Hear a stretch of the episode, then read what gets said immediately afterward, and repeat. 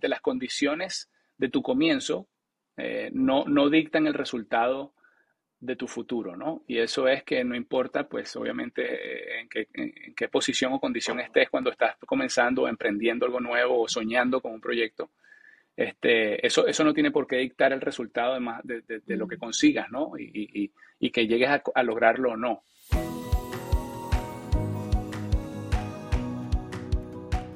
Bienvenidos a un nuevo episodio de Los Secretos del Éxito con Gaby Wall Street. Hoy vamos a descubrir cómo un inmigrante puede transformar un sueño en una trayectoria llena de estrellas, sabor y éxito. Nuestro invitado es un maestro de la cocina, un emprendedor audaz y un verdadero ejemplo de perseverancia.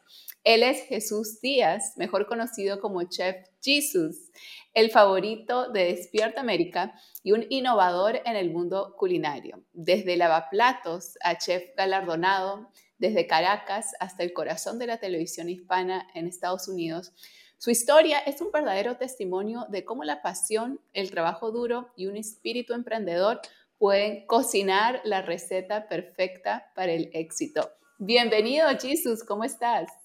Ay, muy bien, Gaby. Bueno, y después de esta introducción, imagínate, una belleza, te lo agradezco mucho. No, gracias a ti por acompañarnos y por estar aquí. Y quiero empezar, Jesús, en saber qué fue lo que te impulsó a emprender en todo este mundo culinario y cómo fue ese proceso de abrir tu primer restaurante. Claro que sí. Mira, yo pienso que los latinos en general eh, llegamos a Estados Unidos como con un, yo pienso que es como un chip extra, ¿no? Como un incentivo extra de, de saber que que estamos dejando todo y, a mucha gente atrás que queremos y que no quisiéramos dejar eh, por un propósito, ¿no? Y creo que lo, tomamos un poquito más en serio cuando, cuando uno está intercambiando o canjeando algo de tanto valor, como lo es la familia, como lo es tu país. Eh, eh, creo que es una motivación muy grande la que tenemos los latinos. Entonces yo, yo siento que Em, eh, mi, la fuerza o, la, saqué de allí, ¿no? De, querer emprender, de tener siempre mi propio negocio, de aprender al máximo eh, de cada experiencia eh, que se me presentaba. Em, todo comenzó por necesidad, obviamente, ¿no? Como muchos de los trabajos de nosotros los latinos, que a veces ni siquiera tenemos la opción de escoger realmente. Em, yo vine por el béisbol con el sueño de jugar profesional y, y que era mi sueño de niño, pero la vida me fue girando a, otro, lugar, ¿no? Eh, bueno, mi primer trabajo fue, como dijiste, lavando platos en una cadena de restaurantes. Allí quise aprender de todo, se me dio la oportunidad de ir creciendo, ¿no? De aprender como mesero, de aprender como cocinero, a manejar el negocio. Fueron más de cuatro años que estuve en esa cadena. Eh, y, como te digo, siempre eh, no quejándome, yo, yo siempre me sentí en un lugar privilegiado al estar acá en Estados Unidos, en un país como este. Eh, sobre todo viviendo lo que se vivía en Venezuela, ¿no? que poco a poco fue empeorando. Y, bueno, y fui tomando todo ese aprendizaje para en algún momento poder aplicarlo, ¿no? Y, fue cuando tuve mi restaurante que pude aplicar todos esos conocimientos. ¡Wow! ¡Qué increíble! Creo que muchos se pueden identificar con eh, esa historia ¿no? inmigrante, de empezar desde cero. Y creo que no hay poder y motivación más fuerte que la necesidad. Cuando uno necesita salir adelante, necesita hacer algo, eso es el, el, empujón más grande que podemos Sin tener. Duda. Definitivamente. Sin duda alguna. ¿Y de dónde sacas la inspiración para crear estos sabores únicos y las fusiones en tus platos? ¿Hay alguna cultura o ingrediente que te haya influenciado particularmente? Sí, mira, yo eh, empecé a agarrarle amor. después de trabajar en restaurantes, yo después tuve la oportunidad de trabajar en un par de empresas por largo tiempo de distribución de alimentos, ¿no? Y donde hacíamos como consultoría a restaurantes nuevos, a hoteles que abrían restaurantes también como parte del proyecto. Eh, y visitaba esta, a todos estos chefs y dueños de restaurantes. Eh, y de los que más aprendía y de los que más, con los que más me, me conectaba eran con los asiáticos, ¿no? En la comida japonesa. Eh, siempre me gustó muchísimo lo que era la comida asiática, el crudo, las temperaturas. Además de que ya había trabajado en cocina caliente y estresante y ver cómo los japoneses en sus restaurantes más bien es todo lo contrario. Ellos están como al frente de la casa, ¿no? En una barra, eh, con, mucho silencio, con mucha concentración. Eh, todo es muy metódico. y además la comida japonesa te permite usar mucho la creatividad a la hora de, platear, ¿no? Cuando tú presentas ese plato, este, siempre hay muchos ingredientes con los que terminas, sean salsitas, sea decoración, sean crujientes o ramitas. toda esa parte artística me gustaba mucho. Entonces le fui agarrando cariño a la comida asiática, aprendiendo de todos esos clientes que visitaba. Y, y así fue como me, me, me, fui como enamorando de ese estilo de comida, ¿no? Entonces empecé a trabajar en un menú propio y a pensar en que podía aplicar lo que había aprendido tanto en restaurantes como cocinero, mesero y X y lavaplatos, hasta como vendedor y, consultor ¿no? del negocio. Yo llegué a vender desde papelería hasta vajilla, comida, obviamente, ¿no? Todo lo que necesitaba un restaurante. Entonces yo empecé a aprender también como de los costos, pues yo veía lo que, lo que nos costaba, en lo que se vendía, eh, el margen de ganancia. Y, la comida asiática también dejaba bastante buen margen de ganancia. Eh, poca labor, porque es mayormente la calidad del pescado, unas buenas salsas que podías crear. Y, eso fue lo que me fue inclinando hacia la comida asiática. Mi restaurante lo abrí así. Eh, es un concepto, fue un concepto Nikkei, que es peruano-japonés. Sí. Em, y me fascinó, me fascinó. Además de la latina, la comida latina, para mí la peruana es la top. Y bueno, mezclado con lo asiático, pues ese, ese fue mi enamoramiento con esa, con esa cocina. 100% de acuerdo, sabes que soy peruana y pues eh, entonces de acuerdo con... Ojo que no es preparado, no lo dije por ti, ¿no? No, es porque es la verdad. Es la realidad, es la realidad. Sí, y yo pues he crecido también con mucha influencia japonesa en, en nuestra comida, porque mucha gente no sabe, pero es así tal cual. Y definitivamente yo creo que es la comida más fina y más exquisita que existe, esa mezcla. Qué bueno, qué bueno que, qué bueno que estamos de acuerdo en eso. sí. Y eh, Jesús, como inmigrante eh, y con todos los trabajos que has tenido mencionados, has hecho de todo. Obviamente has tenido que enfrentar demasiados retos para llegar a donde estás. ¿Podrías compartir algunos de esos desafíos y cómo los superaste para alcanzar el éxito que ahora tienes en Estados Unidos? Eh, sí, sí, claro. Yo, yo, yo creo que, eh, bueno, como te estaba comentando más o menos eh, al principio de mis trabajos y, en las posiciones que, que, cubría y tenía que aprender, yo creo que lo más importante es como la actitud, ¿no? De uno. yo creo que con esa buena actitud y haciendo las cosas este, pensando en positivo quizás, ¿no? De que eso en algún punto lo vas a usar o lo vas a necesitar. Uno no sabe cuándo realmente, pero la vida como que te va demostrando que sí, que sí era necesario pasar por ahí este, y, sin duda tuve retos, ¿no? Retos como muchos otros, mi estatus, yo estuve un tiempo ilegal acá en Estados Unidos. Eh, el idioma, sobre todo, también. Eh, yo, esa cadena de restaurantes era comida americana, imagínate. Oh, comida americana. Entonces, yo antes de pasar de, de, lavaplatos a mesero o cocinero tenía que aprenderme el menú. Y un menú que era completamente en inglés, donde los clientes mayormente eran americanos. Entonces, esos fueron retos para mí, obviamente, eh, llegar apenado a una mesa, atenderla con ese acento tan marcado, eh, que muchas veces te vieran raro por pronunciar un plato que no se pronunciaba así. Mm. Eh, incluso después en la cocina también, con otros chefs que eran americanos la mayoría y, tener que entender en medio de un estrés, en medio de un rush de, restaurante, qué te están pidiendo o, que, o si lo estás haciendo bien. Eh, fueron muchos retos y bueno, y el mayor de todos yo creo que es como te decía, yo me vine sin mis papás a los 17 años por lo del béisbol.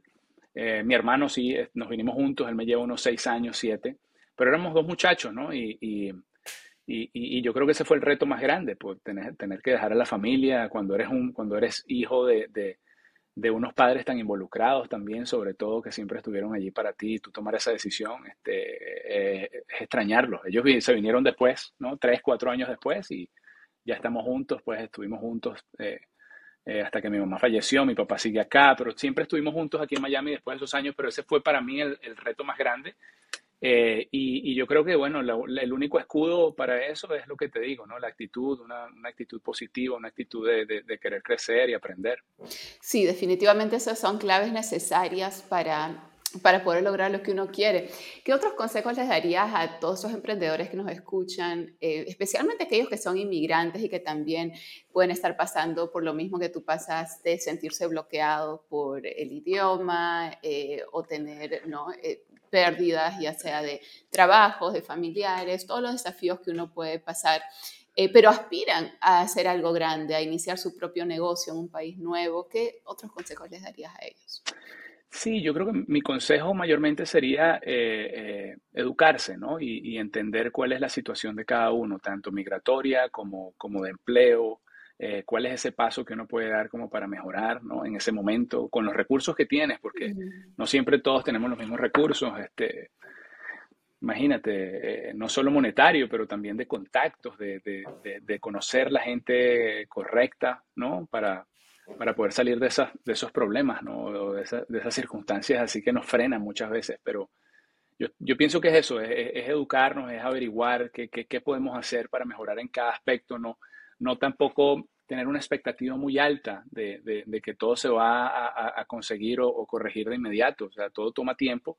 Eh, ser pacientes, eh, proactivos a la vez también, pero, pero también eh, informarse, informarse mucho, porque ese tema migratorio para nosotros conseguir nuestros estatus, para poder aplicar un trabajo nuevo que se necesita, ¿no? No podemos andar por ahí a ciegas y bueno, vamos a probar aquí, ¿no?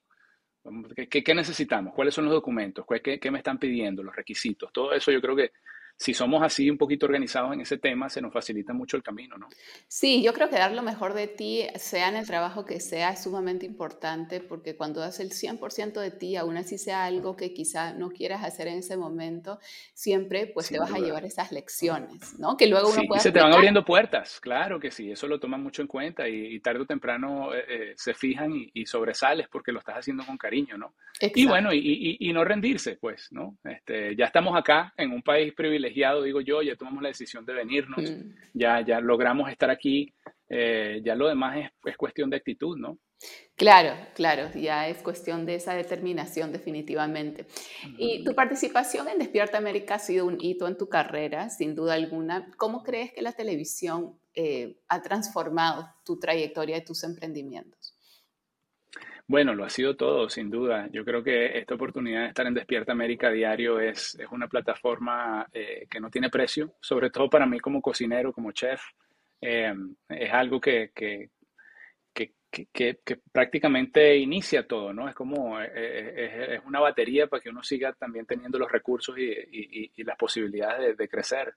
Ahí en Despierta América, bueno, nuestra jefa y el equipo siempre me, me recibió con mucho cariño creo que se dieron cuenta de que, de que soy un inmigrante más, ¿no? que es lo más importante, porque eso se trata el show, somos una casa, somos una familia donde hay jóvenes, donde hay más adultos, donde hay, ¿sabes? Niñas, niños, adultos, eh, o sea, hay de todo un poco como en una familia real, ¿no? Obviamente hay una cocina como parte de la casa, pero sobre todo nosotros como, como, como personas, ¿no? Somos padres, somos hijos, eh, eh, somos inmigrantes, ¿no? Como dijimos, y cada quien juega su rol, ¿no? Eh, y, creo que mi rol les, gustó, ¿no? Mi, rol real, pues, es un programa bastante real donde si, si, si empiezas a aparentar mucho no, no conectas con la gente, ¿no?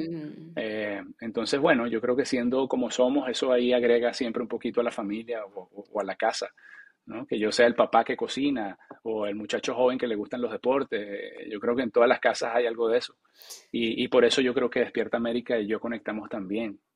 Claro, como que encajaste perfecto en ese, en ese ambiente familiar, como dices, y que tantos nos identificamos porque obviamente es el programa ¿no? Eh, más visto en la televisión hispana. Y hablemos un poquito de inversiones. Eh, ¿Cómo tú decides en qué proyectos invertir? O sea, tu tiempo, tu dinero, y qué criterios utilizas para eh, tener esa expansión en tu marca y negocios. Buena pregunta. No soy un experto, ¿no? Hasta ahora, pues, pues, yo tuve mi restaurante, sí, por seis años y de eso aprendí muchísimo, ¿no? Eh, de cómo se lleva un negocio, de cómo se tratan los empleados, de cómo, cómo consigues esos recursos y esos permisos para poder este, trabajar en el área, por lo menos de restaurante, ¿no?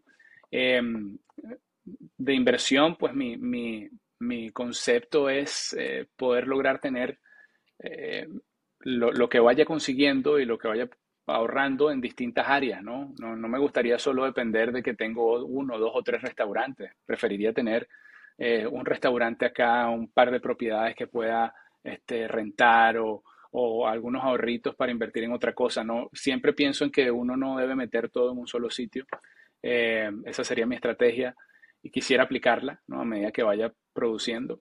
Eh, y bueno, y yo creo que también eh, eh, ver cuál es el retorno también es muy importante, ¿no? Y qué tanto esfuerzo requiere. El restaurante es un, es un, es un negocio muy esclavizante que requiere de mucho tiempo para, para, que sea exitoso.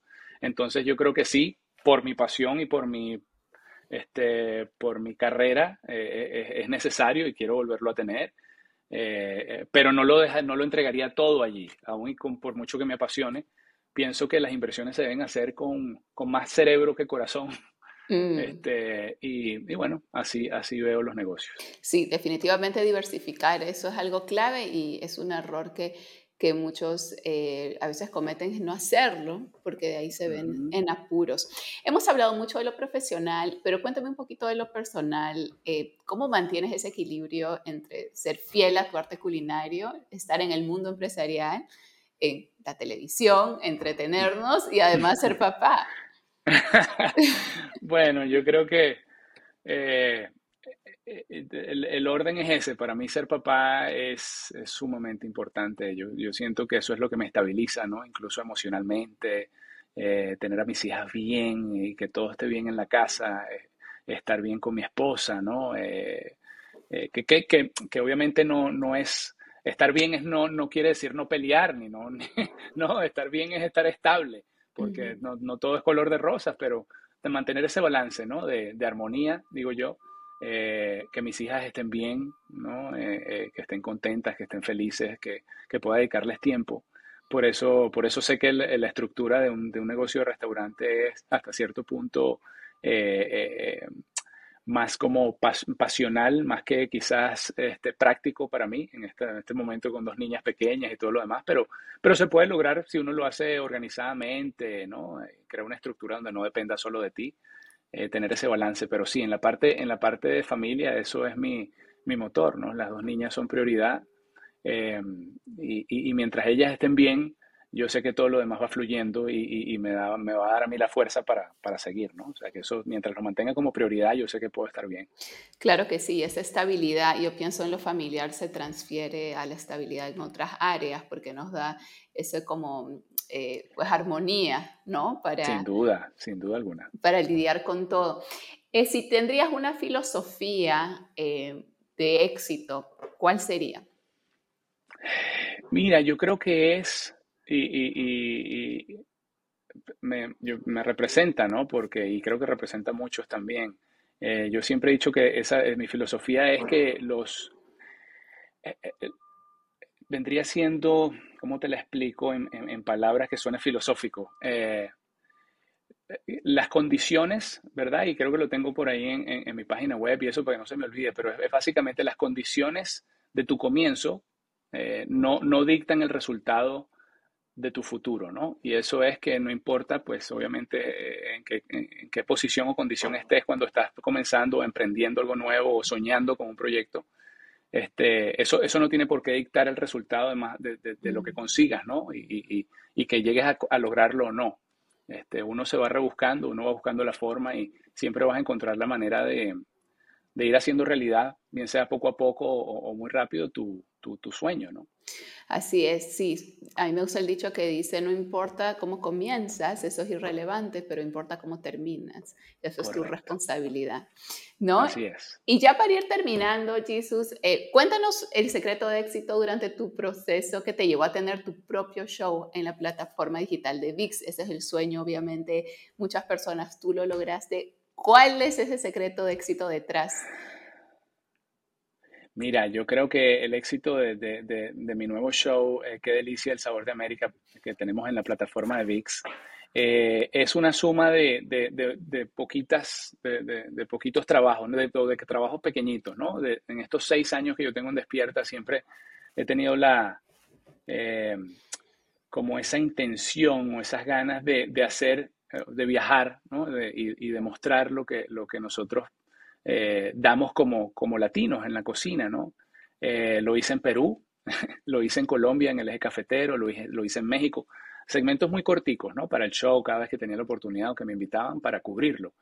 Y, y, y siempre quise que ese proyecto se, se, se pudiera aumentar o hacerlo en un formato mucho más largo, como lo han hecho los americanos tanto, ¿no? Que también tienes tantos shows de viajes y de comida me parecen geniales, entretenidos, este, se prestan para que, para que uno muestre marcas también, lugares y sobre todo la historia o las historias de estos cocineros que, que comenzaron así, como yo, ¿no? Yo me veía muy identificado. Uno empieza ahí con un negocio bastante pequeño, con lo que tienes de inversión, con algo prestado, te apoyas en la familia, comienzas con, con un lugar y, y, bueno, y quizás en mi caso no se dio así, pero sí conocí muchos que, que, que tienen tres, cuatro, cinco restaurantes, ¿no?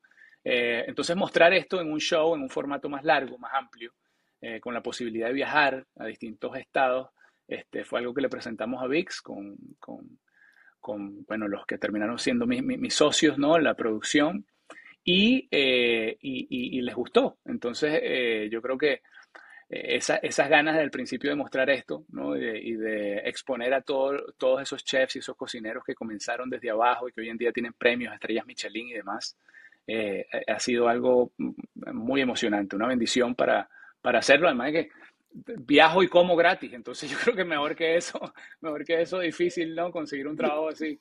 Eh, sí, ojalá haya más temporadas.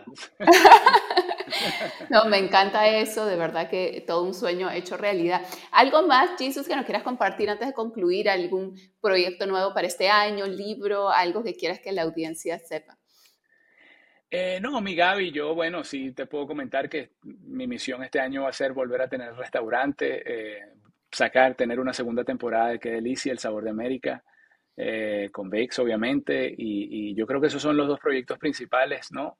Eh, siempre y cuando uno pueda tener tiempo también, como dices tú, ¿no? para tus hijos y, y, para pasar tiempo con ellas, eh, yo creo que esa es, esa es mi misión para el 2024. Excelente, excelente. Bueno, muchísimas gracias por haberte eh, dado este tiempo para compartir con nosotros tu historia, y llenarnos de, de, inspiración y que todo es posible, no importa cómo uno comienza. Así es, Gaby. Gracias por la invitación a ti y por el espacio. Te mando un abrazo. Gracias a ti y gracias a todos los que nos acompañaron en este episodio. Si te gustó, por favor compártelo y no olvides que cada martes tenemos un nuevo episodio en Los Secretos del Éxito con Gaby Wallstrom. Hasta la próxima.